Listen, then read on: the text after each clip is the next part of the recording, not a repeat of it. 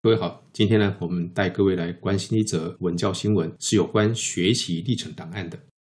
好，这一则报道是联合报啊，高中学习历程调查，百分之八十七的大学教授认为不用每一科都做。教育部啊，他委托了台大社会系啊来做一份的问卷调查。调查结果显示呢，百分之九十二的大学教授呢表态会重视高中的课程学习成果。百分之八十七的教授认为，学生其实只要选几门科目去制作你的学习历程档案就可以了，不用每一个科目都做好。好，那这个现象反映了什么呢？首先，第一个，学习历程加重了高中生这三年的学习负担。他们担心呢，大学教授。到最后根本不在乎或根本不会看，那学生不就白做了？哦，这是第一个担心。这份问卷调查出来的结果呢，刚刚提到的有百分之九十二，他表示他会看。那另外一个现象呢是，高中他们在推学习历程的时候呢，担心这个会影响到学生的升学，所以老师们呢都很用心。哦，要求学生在他的科目上面都要去做学习历程档案。老师太认真的结果，造成学生蜡烛两头烧。特别是在学期末的时候，又要准备期末考，又要准备学习历程档案。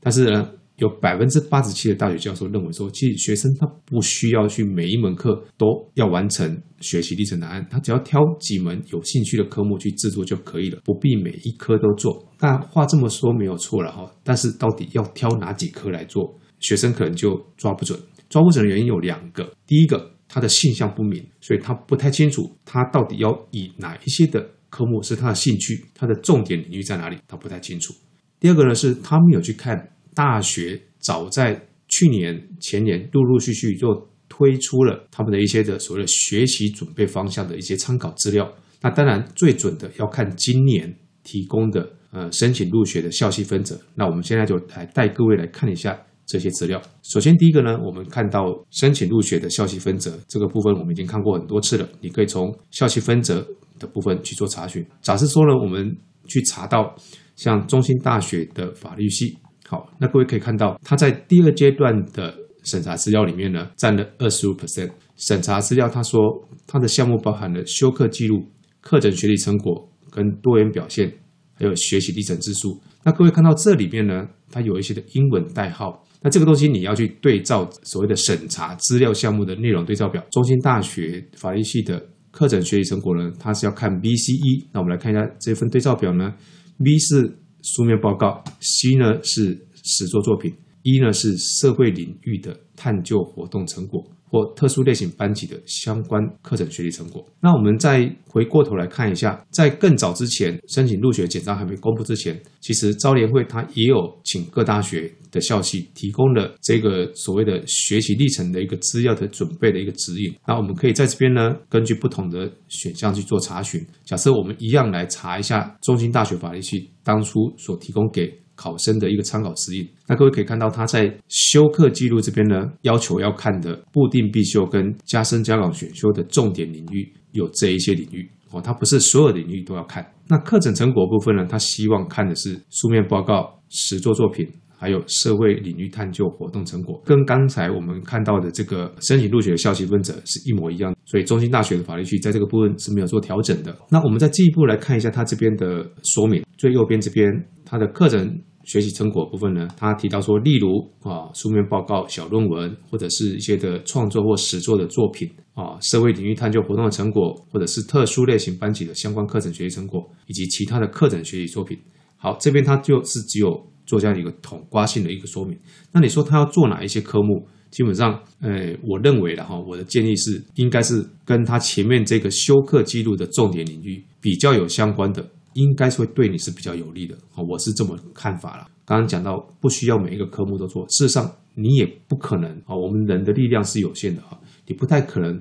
把所有科目都把它做成学习历史档案去把它上传，不太可能，你的力量是会被分散的。第二个呢，你也没有必要这样子做，为什么呢？我们最后能够提交到中央资料库的，以课程学习成果来说的话，一个学期最多就是三件，一学年就最多六件，也就是说你三年下来的话，六个学期最多就是十八件。十八件呢？你在申请入学的时候呢，送到这个申请的校系，单一的校系哈，它最多只能够选三件送给他们，也就是十八选三。也就是说，你真正到最后决定你的加分关键的，就是三件课程学习成果。好，那我们再来看一下其他几个系哈，我们陆续帮各位查了几个，好，包含像中兴大学的资工系，各位你可以看到它这边哈，这是它的申请入学的校系分则，它只看审查资料五十 percent，在第二阶段，那一样的，它这边会有审查项目的一个说明。刚刚我们在看到这篇报道的时候啊，呃，里面提到是说，外界担心学习历程会不会有代工的情况，百分之九十三的大学教授认为，如果不是学生自己操刀的话，一定会在面试中露出马脚。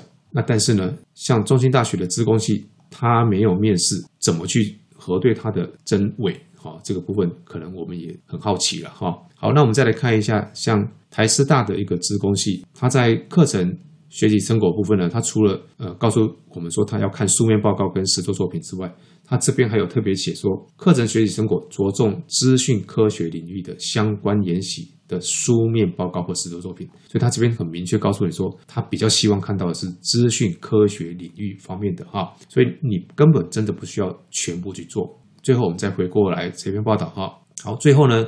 这个研究团队啊整理出六个重点，包含了呈现素养能力、交代作品脉络、优先放重点摘要，还有具体说明你的心得收获，并且展现你的个人独特性。还有注意你的作品的真实性。对于啊一些不知道如何制作学习历程的学生呢，他提供了这六点的一个重点提示哈。那相关的资讯呢，各位可以去参考做活学网站。那这个网站呢是由台大社会系的林国敏教授哈所主持的。那里面有很多的有关于学习历程档案的制作的一些指导的内容哈。那各位可以上网去参考一下。那我想对你应该是有一些启发的哈。好。最后，今天这则新闻，我们得到的结论就是说，第一个，大学教授应该大部分都会来看你的学习历程档案；第二个呢，他们也不认为所有科目都要去做学习历程档案，你只要挑重点领域的科目、感兴趣的科目来做就可以了。第三个，同学们，你要体认到你的力量是有限的，